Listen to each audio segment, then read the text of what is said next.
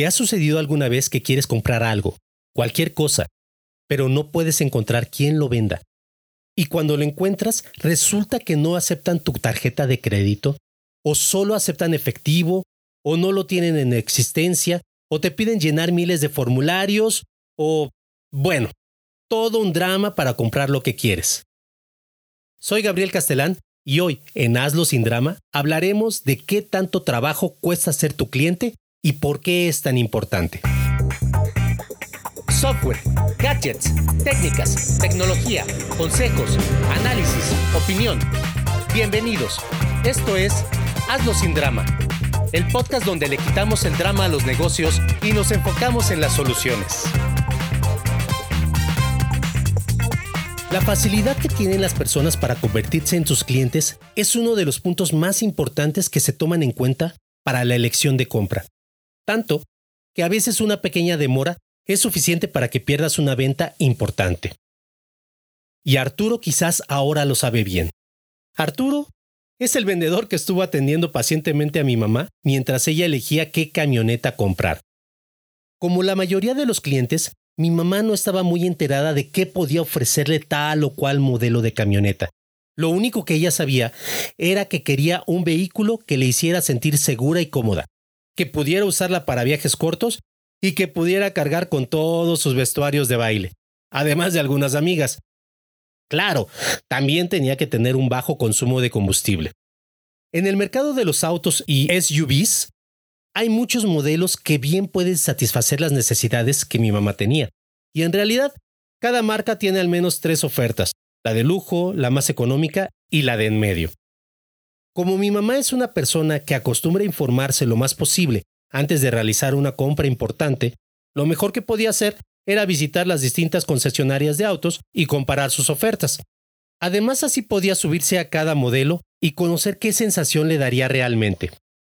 Entonces se puso en acción y comenzó a ir y venir, preguntando y aprendiendo.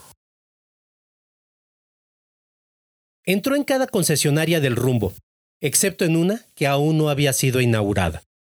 Su búsqueda le llevó un par de semanas, y durante estas había siempre un modelo que destacaba.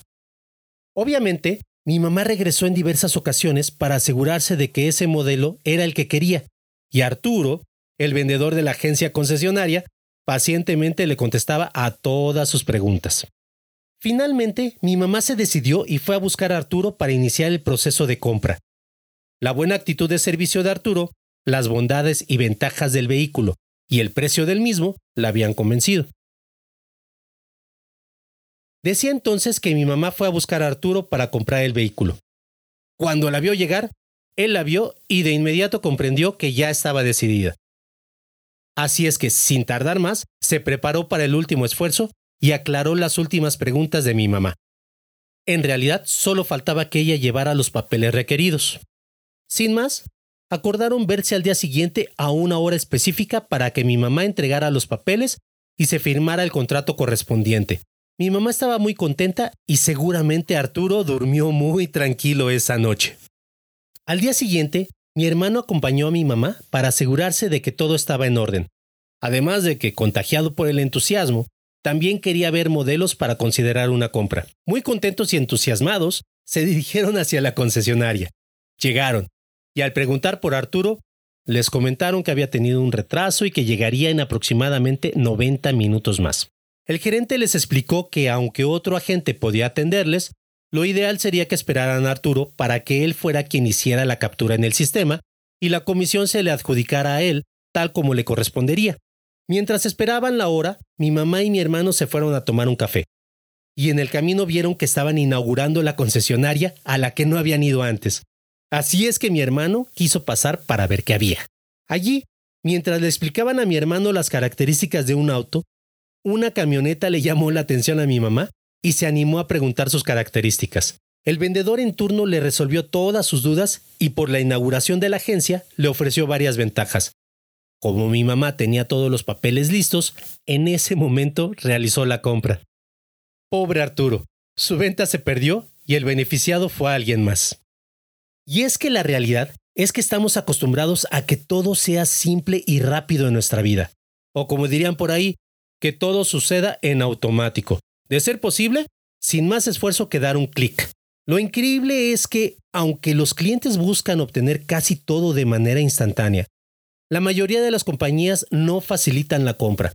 Carecen de la noción más básica de lo que se conoce como Customer Effort Score, o CES para abreviar, es decir, la puntuación del esfuerzo del cliente. El CES nos indica qué tan fácil es la interacción del cliente con la compañía es la medida que relaciona de manera más estrecha la frecuencia de compra, el cross-selling o venta cruzada y el upselling, que es cuando durante la venta se ofrece un producto de mayor calidad. Y la verdad es que no se necesita pensar mucho para darse cuenta de que mientras más fácil sea comprarle a una compañía, más le comprarán los clientes, tanto en cantidad como en frecuencia. La cuestión es que medir qué tan fácil considera tu cliente que es comprarte algo no resulta tan sencillo, pues no todos los clientes son iguales y sus necesidades son muy distintas. Habrá quien considere más fácil comprar en la tienda de la esquina que en el supermercado, porque no tiene que desplazarse tanto o hacer largas filas para pagar, mientras que otra persona preferirá el supermercado por la simple razón de que allí sí aceptan su tarjeta de crédito. Y una tercera persona decidirá mejor hacer su pedido en línea, de manera automática y recibiendo su mercancía en casa sin siquiera tener que gastar 5 minutos realizando la compra. Entonces, ¿cómo sabemos si es fácil ser nuestro cliente y cómo mejoramos en este aspecto?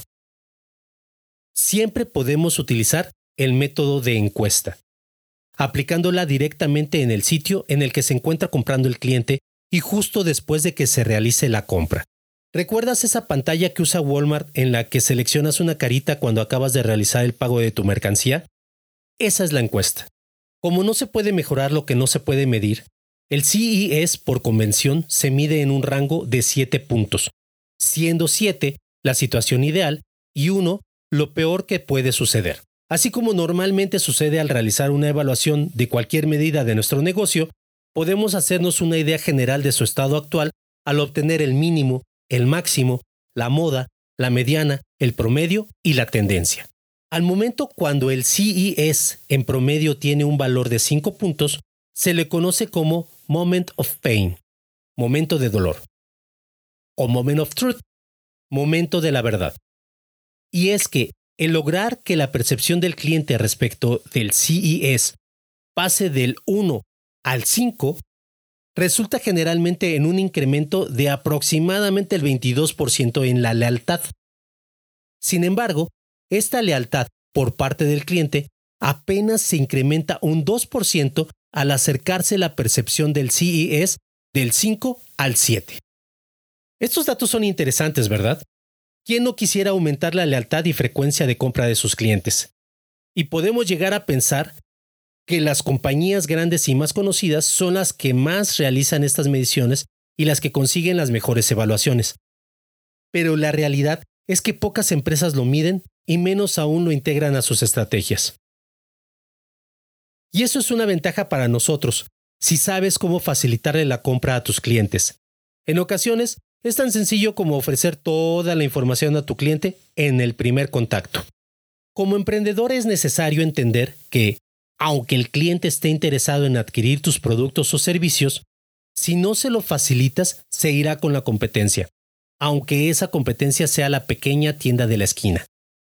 Para que no te suceda, y aunque el CES comprende una gran cantidad de puntos, aquí te presento 7 puntos que te ayudarán a que tus clientes sigan siendo tus clientes. 1. Sé fácil de encontrar.